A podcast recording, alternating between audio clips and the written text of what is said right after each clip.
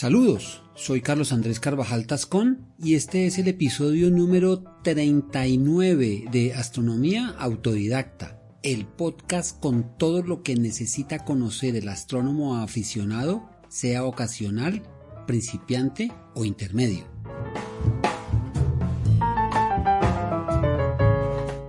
Bienvenidos.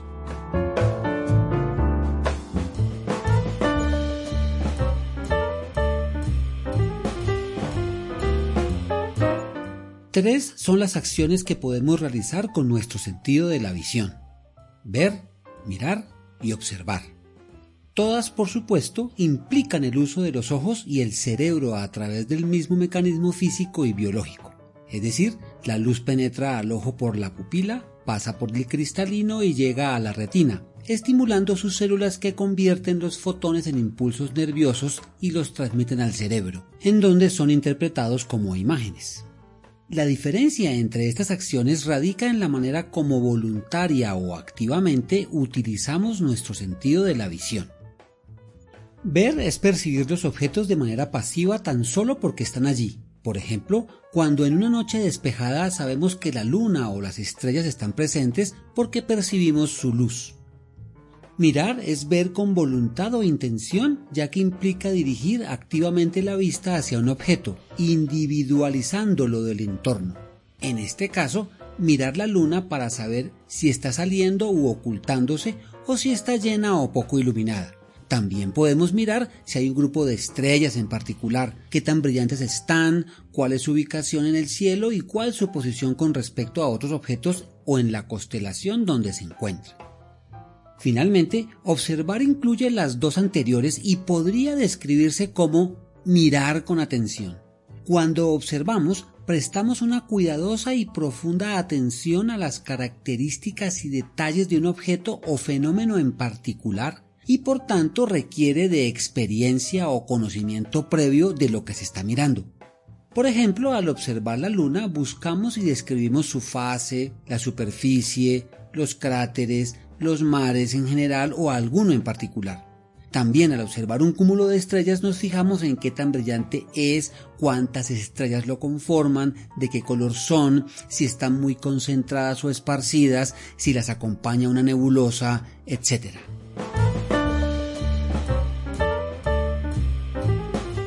Teniendo en cuenta estas definiciones es por lo que de ahora en adelante nunca hablaremos de ver o mirar el cielo, sino hablaremos de observar el cielo.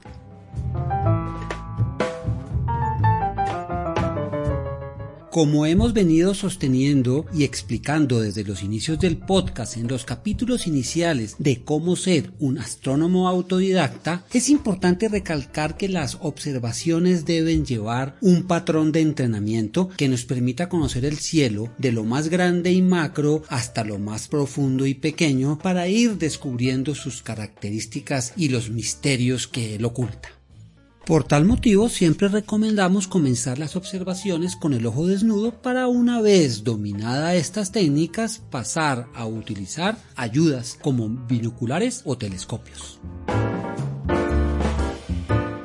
En este episodio haremos una recopilación de todo aquello que podemos observar en el cielo a simple vista antes de pensar en adquirir instrumentos. Como es costumbre, en las notas del episodio dejaré enlaces a las páginas que nos puedan ayudar a estas tareas y también la lista de los objetos que aquí nombraremos. En la página asociada encontrarán también imágenes de los objetos aquí nombrados y algunas otras tablas o gráficas que sirvan para el entendimiento del tema.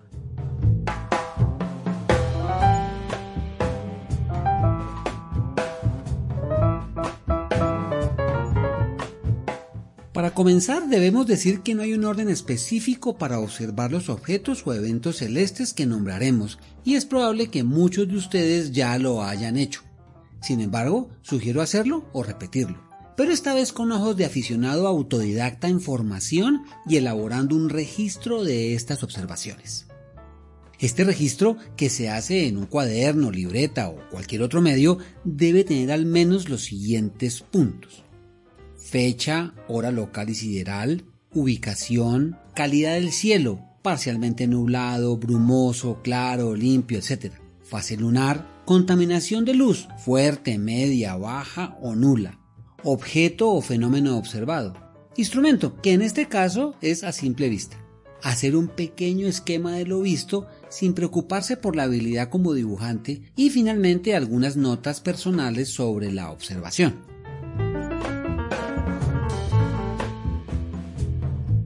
Comenzaremos pues por los fenómenos atmosféricos y algunos objetos cercanos a la Tierra.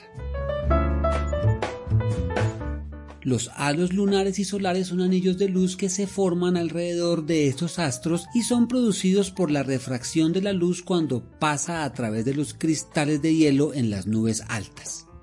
En casos extremos se pueden formar parhelios, o sea que se ven varias imágenes del Sol.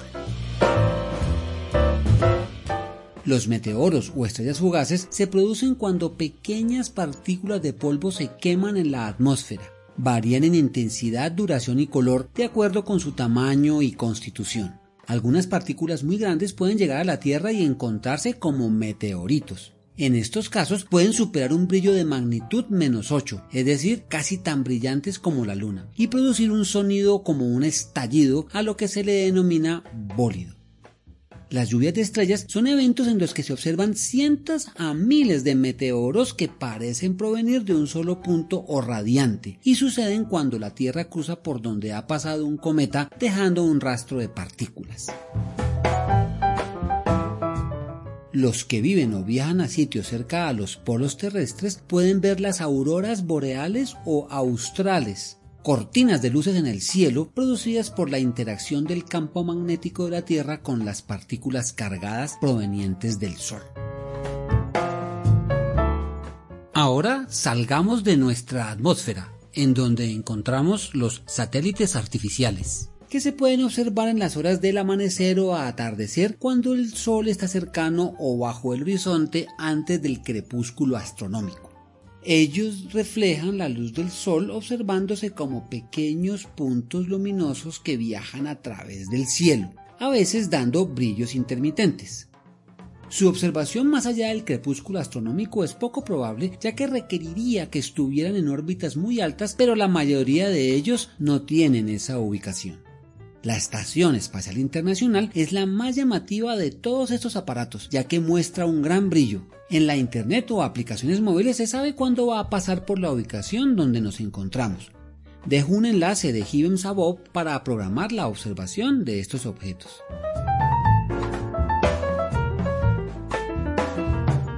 Un paso más lejos llegamos al sistema solar en donde a simple vista podemos observar la Luna, su aspecto, movimiento y fases lunares como vimos en los episodios 14 y 16. Los eclipses solares y lunares explicados en el episodio 22. Los cinco planetas, Mercurio, Venus, Marte, Júpiter y Saturno. Describimos en los episodios 12 y 16 cómo reconocerlos, sus movimientos diurnos y el movimiento retrógrado. Por último, los cometas, cuya aparición puede ser periódica o aleatoria. Algunos de ellos tienen el brillo suficiente para detectarlos y seguirlos con el ojo desnudo. Recomiendo una página llamada Cometografía, cuyo enlace dejo en las notas. Allí el autor mensualmente pone los cometas que están visibles y mucha información sobre ellos.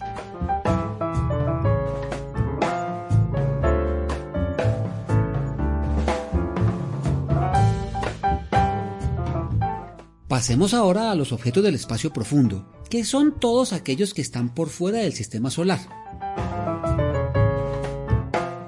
Ya sabemos la importancia de conocer e identificar las constelaciones y los asterismos que explicamos en los episodios 28 y 29.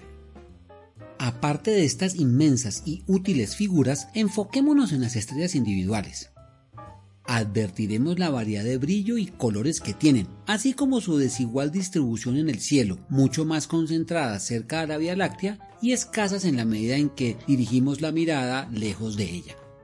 Al brillo con que vemos un objeto celeste, en este caso una estrella, lo llamamos magnitud visual o aparente. Son de primera magnitud las más brillantes y de sexta aquellas que podemos ver tenuemente con el ojo desnudo. La magnitud visual o aparente de una estrella depende del brillo real o intrínseco y de la distancia que nos separa de ella. El color depende de su temperatura, siendo las más blancas estrellas calientes y las anaranjadas o rojas más frías. Las estrellas amarillas como el Sol son estrellas de una temperatura intermedia y son muy comunes. Ejemplos de estrellas brillantes de acuerdo con su color son blanco azuladas, como Sirio, alfa del Can mayor, la más brillante vista desde la Tierra. Está situada a 8 años luz y es dos veces más grande que el Sol. Canopus o alfa de la Carina, a 309 años luz y es 71 veces más grande que el Sol. Y Vega, alfa de la Lira, que está ubicada a 25 años luz y dobla al Sol en su tamaño. Estrellas amarillas. Rigil Centauro o alfa del Centauro, a 4 años luz. Es similar al Sol en brillo y tamaño. Capela, alfa de Auriga, a 42 años luz con un radio de 9 soles. Y Procyon, alfa del Can menor, a 11 años luz y dos veces el tamaño del Sol. Finalmente, estrellas anaranjadas y rojas, como Arcturus, alfa del Boyero, ubicada a 36 años luz con un tamaño 25 veces mayor que el Sol. Betelgeuse, alfa de Orión, a 643 años y un tamaño 900 veces el del Sol. Y Aldebarán, alfa del Tauro, a 65 años luz y 44 veces más grande que nuestra estrella. Identifiquémoslas y busquemos otras similares en brillo y color. La mayoría de las estrellas en el cielo no están aisladas porque tienen una o varias compañeras, siendo sistemas múltiples o dobles. Puede que sean estrellas muy cercanas físicamente relacionadas, constituyendo sistemas binarios, o verse juntas solamente desde nuestro punto de vista, pero en realidad estar muy alejadas unas de las otras, en lo que se denomina doble óptica.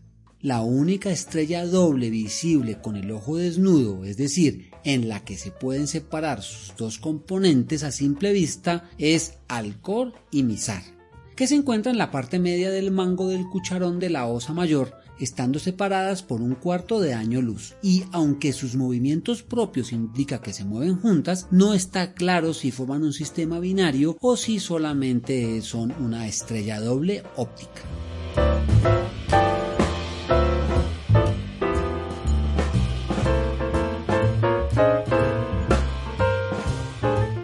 Continuamos con la Vía Láctea, nuestra galaxia. Es una inmensa agrupación de estrellas en forma de disco que tiene en su centro un agujero negro supermasivo.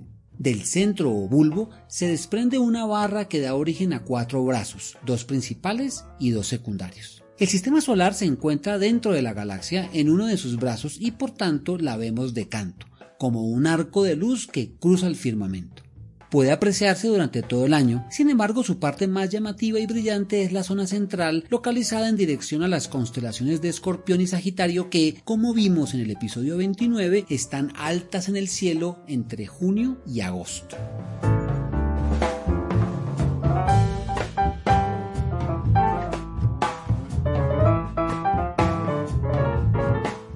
Otros objetos del espacio profundo son los no estelares, cuya principal característica es su amplitud.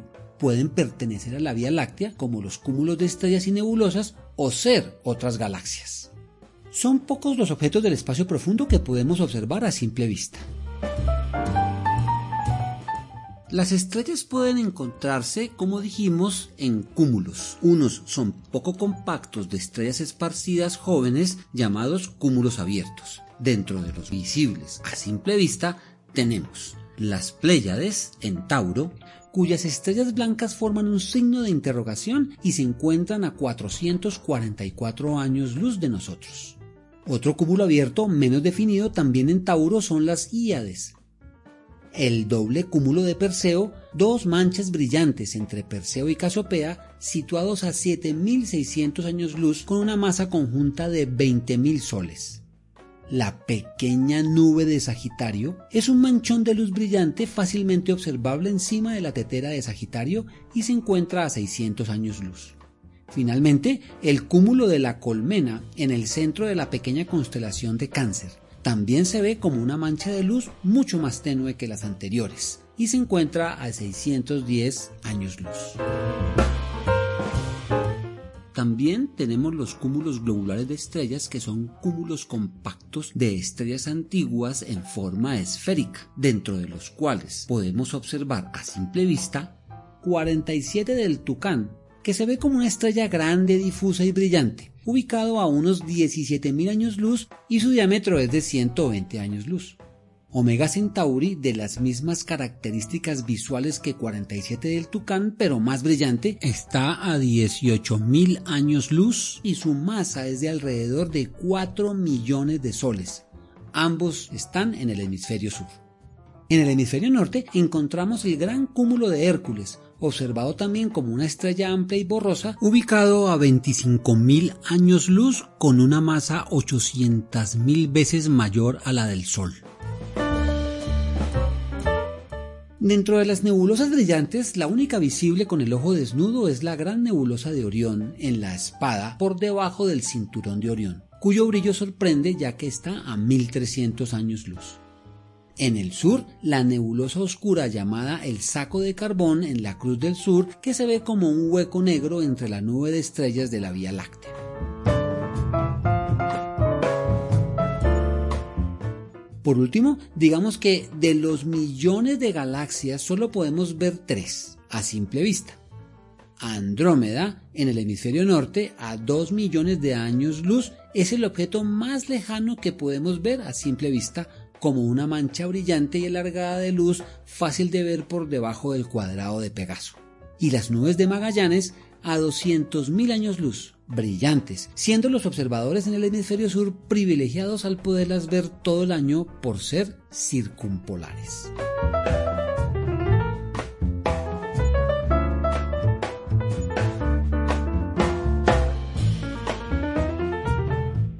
Finalizamos aquí con los objetos y fenómenos celestes que se pueden observar a simple vista.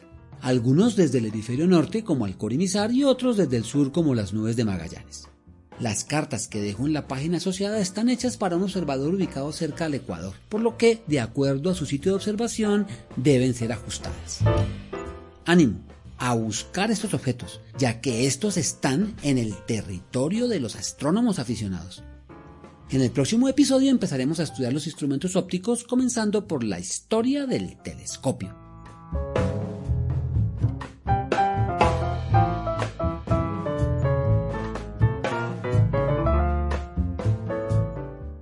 Hacer más visible este programa y así poder llegar a otros aficionados o a aquellos que aún no lo son, pueden, si les parece interesante, suscribirse, comentar, calificar y compartirlo. Espero sus comentarios en astrodidacta2020 gmail.com.